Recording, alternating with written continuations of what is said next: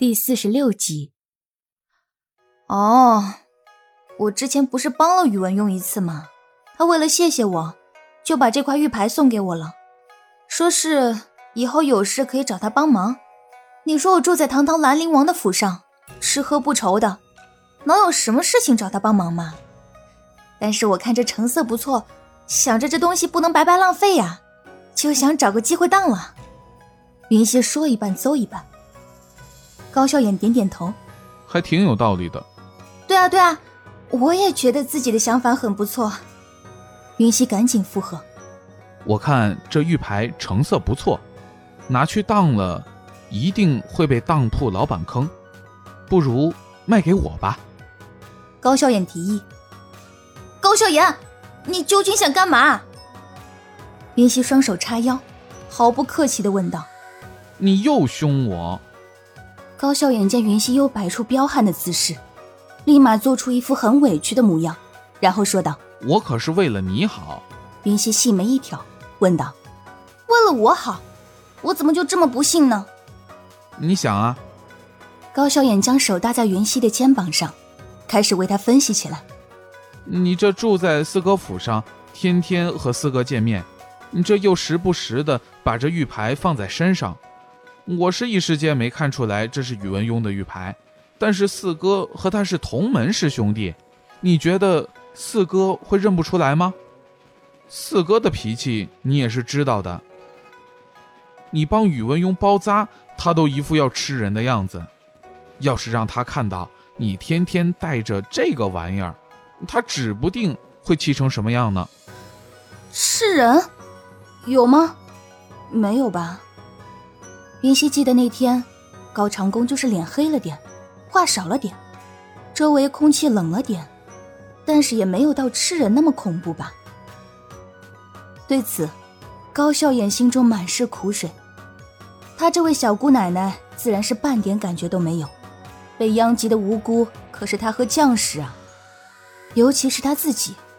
用四哥的话来说，因为带着云溪去万花楼，然后云溪被宇文邕劫持。都是自己武功不如人的结果。本着为他好的原则，最近的训练又增加了不少。云溪，你有没有听过一句话，叫“城门失火，殃及池鱼”？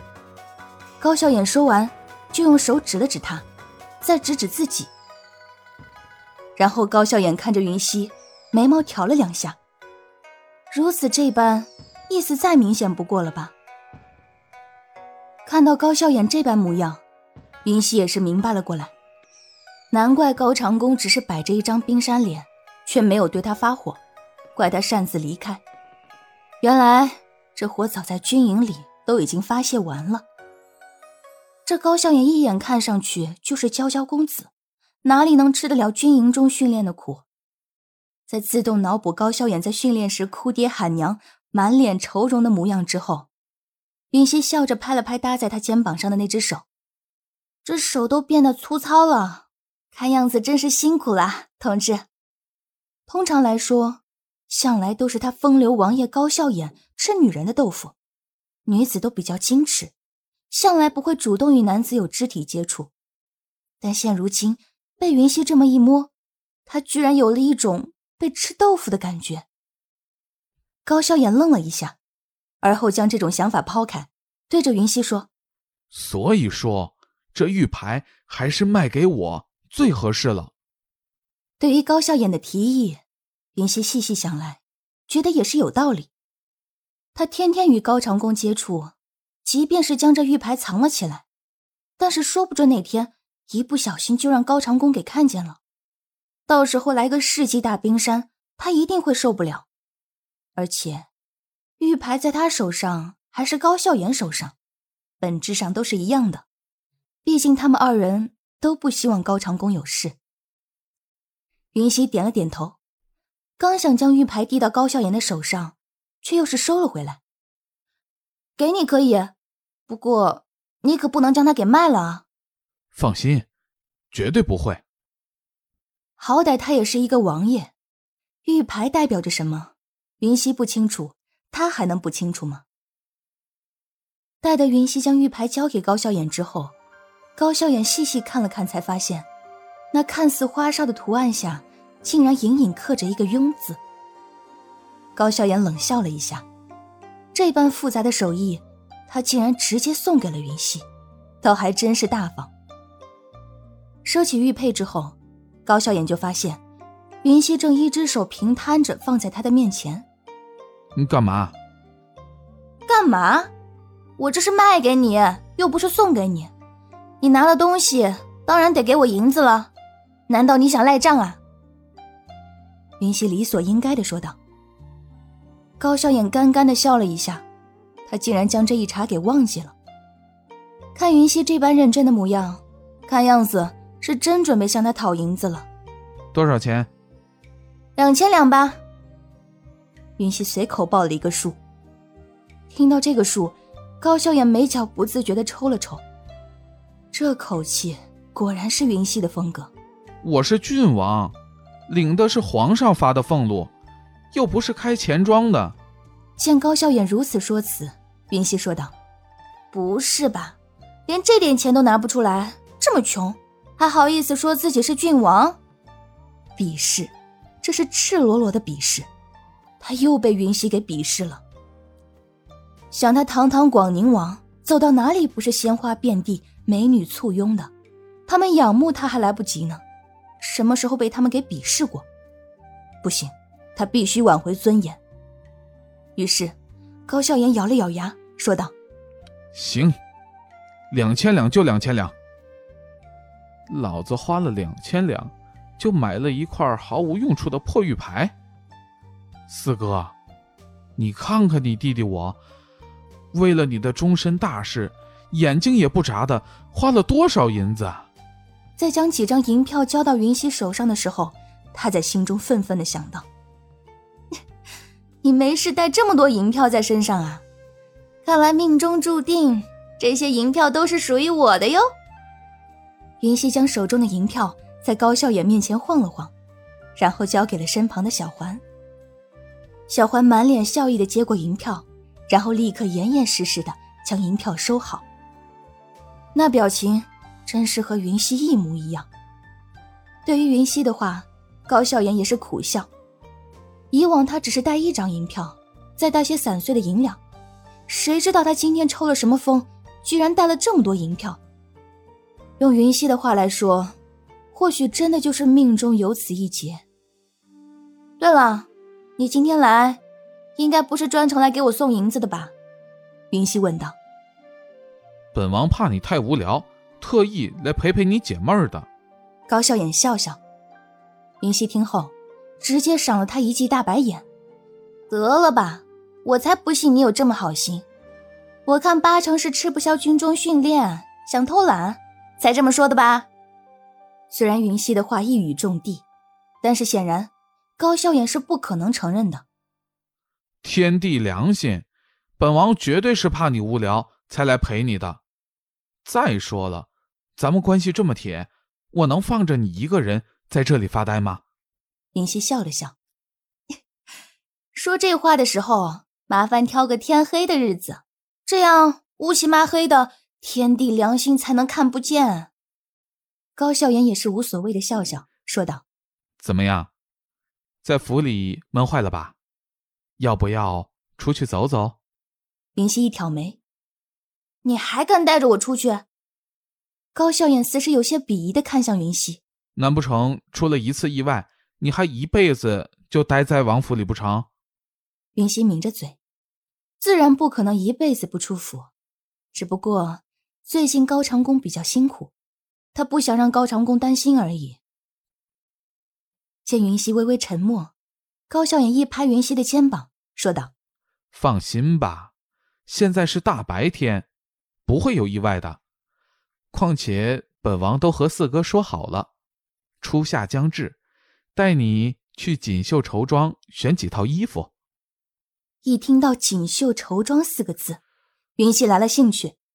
他早就听府中人说过，这个锦绣绸庄的衣服质量上乘，款式新颖，颇受邺城名门贵女们的青睐。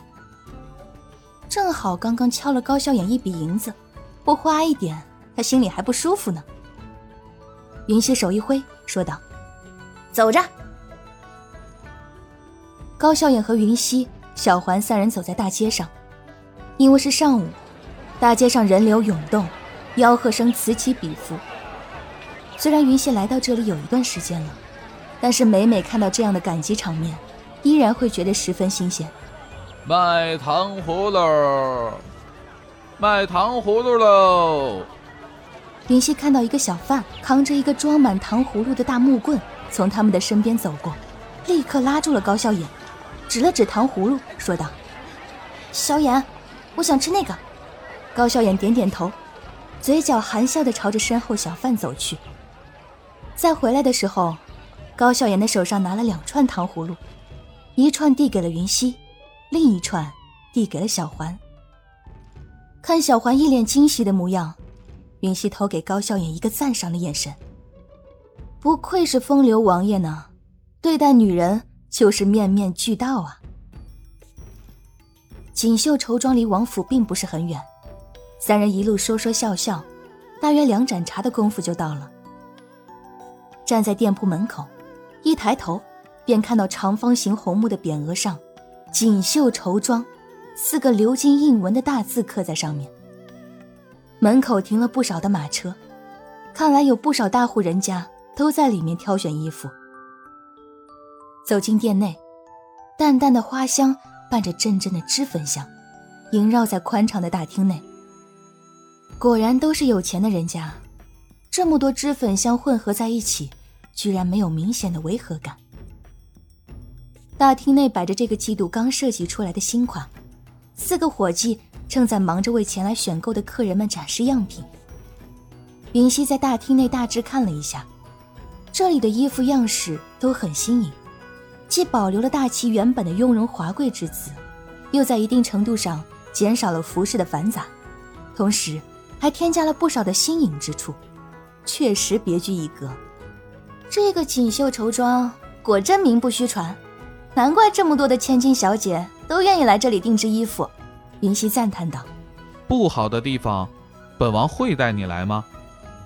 高笑眼自傲的说道：“嗯，小眼的眼光向来是很高的，厉害厉害。”云溪难得的给了高笑颜几分薄面，点头赞同。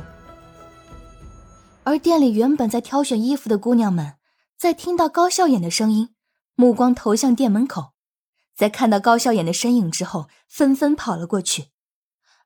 广宁王殿下，你可是好久没来看我了。”贾女说道。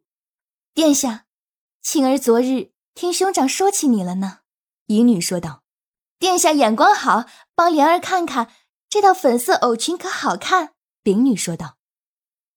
在听到这位美女的话之后，所有的女子都纷纷拉着高笑颜，要让她帮着挑选衣服。云溪目瞪口呆的看着眼前的这一幕。说实话，他还是第一次见到古代姑娘的追星方式，也挺疯狂啊。原来自古至今追星都是这个样子啊。不过，不是说古代女子都很内敛的吗？那些所谓的矜持呢、含蓄呢、委婉呢，通通丢到九霄云外了吗？云溪早早的在这群女的扑过来的时候，就自动躲到了一侧，以免殃及她这个无辜。高笑眼任由他们拉扯，脸上倒是没有任何的不悦。在看了云溪一眼，用眼神示意他先随便看看之后，就满面笑容的帮着一大群的姑娘开始一一挑选衣服了。我去，真是见色忘友！云溪愤愤的想到。这位姑娘，想必也是广宁王殿下的好朋友吧？听到有人说话，云溪朝着声源望去。只见一个女子，一身鹅黄色的长裙，配上一条淡绿色织锦腰，头上并无任何装饰，仅仅是用一条鹅黄色的丝带轻轻的绑住一缕头发。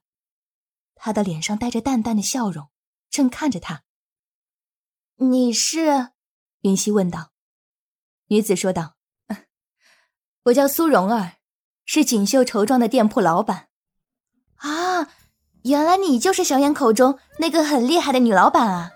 说是手艺天下一绝呢。云溪在听到她的名字之后，惊讶的说道：“能将这锦绣绸庄打理的井井有条、声名远播的，他还以为是一个年到中旬的女人呢，没想到这么年轻。”听到云溪毫不掩饰的惊讶语气和夸张表情之后，苏蓉儿微微一笑，谦逊的说道：“我不过是利用我的手艺生活罢了，哪有广宁王殿下说的那般厉害？天下一绝，我是万万不敢当的。我叫郑云溪，小眼说你这里的衣服绝对是全邺城最好的。我一开始还以为他这家伙是收了这里老板的好处呢，但是我今日进来一看。”果然是名不虚传啊！云溪赞叹道：“承蒙大家看得起而已。”苏蓉儿说道。这时，高萧衍从万花丛中走了出来，看着云溪问道：“怎么样？有没有喜欢的衣服？”云溪看了看他身后那一双双望着他的眼神，悠悠的说道：“你还是去照顾好你的粉红知己们吧，不然我怕还没选好。”就已经被你后宫团的眼神给射死了。听众朋友，本集播讲完毕，感谢您的收听。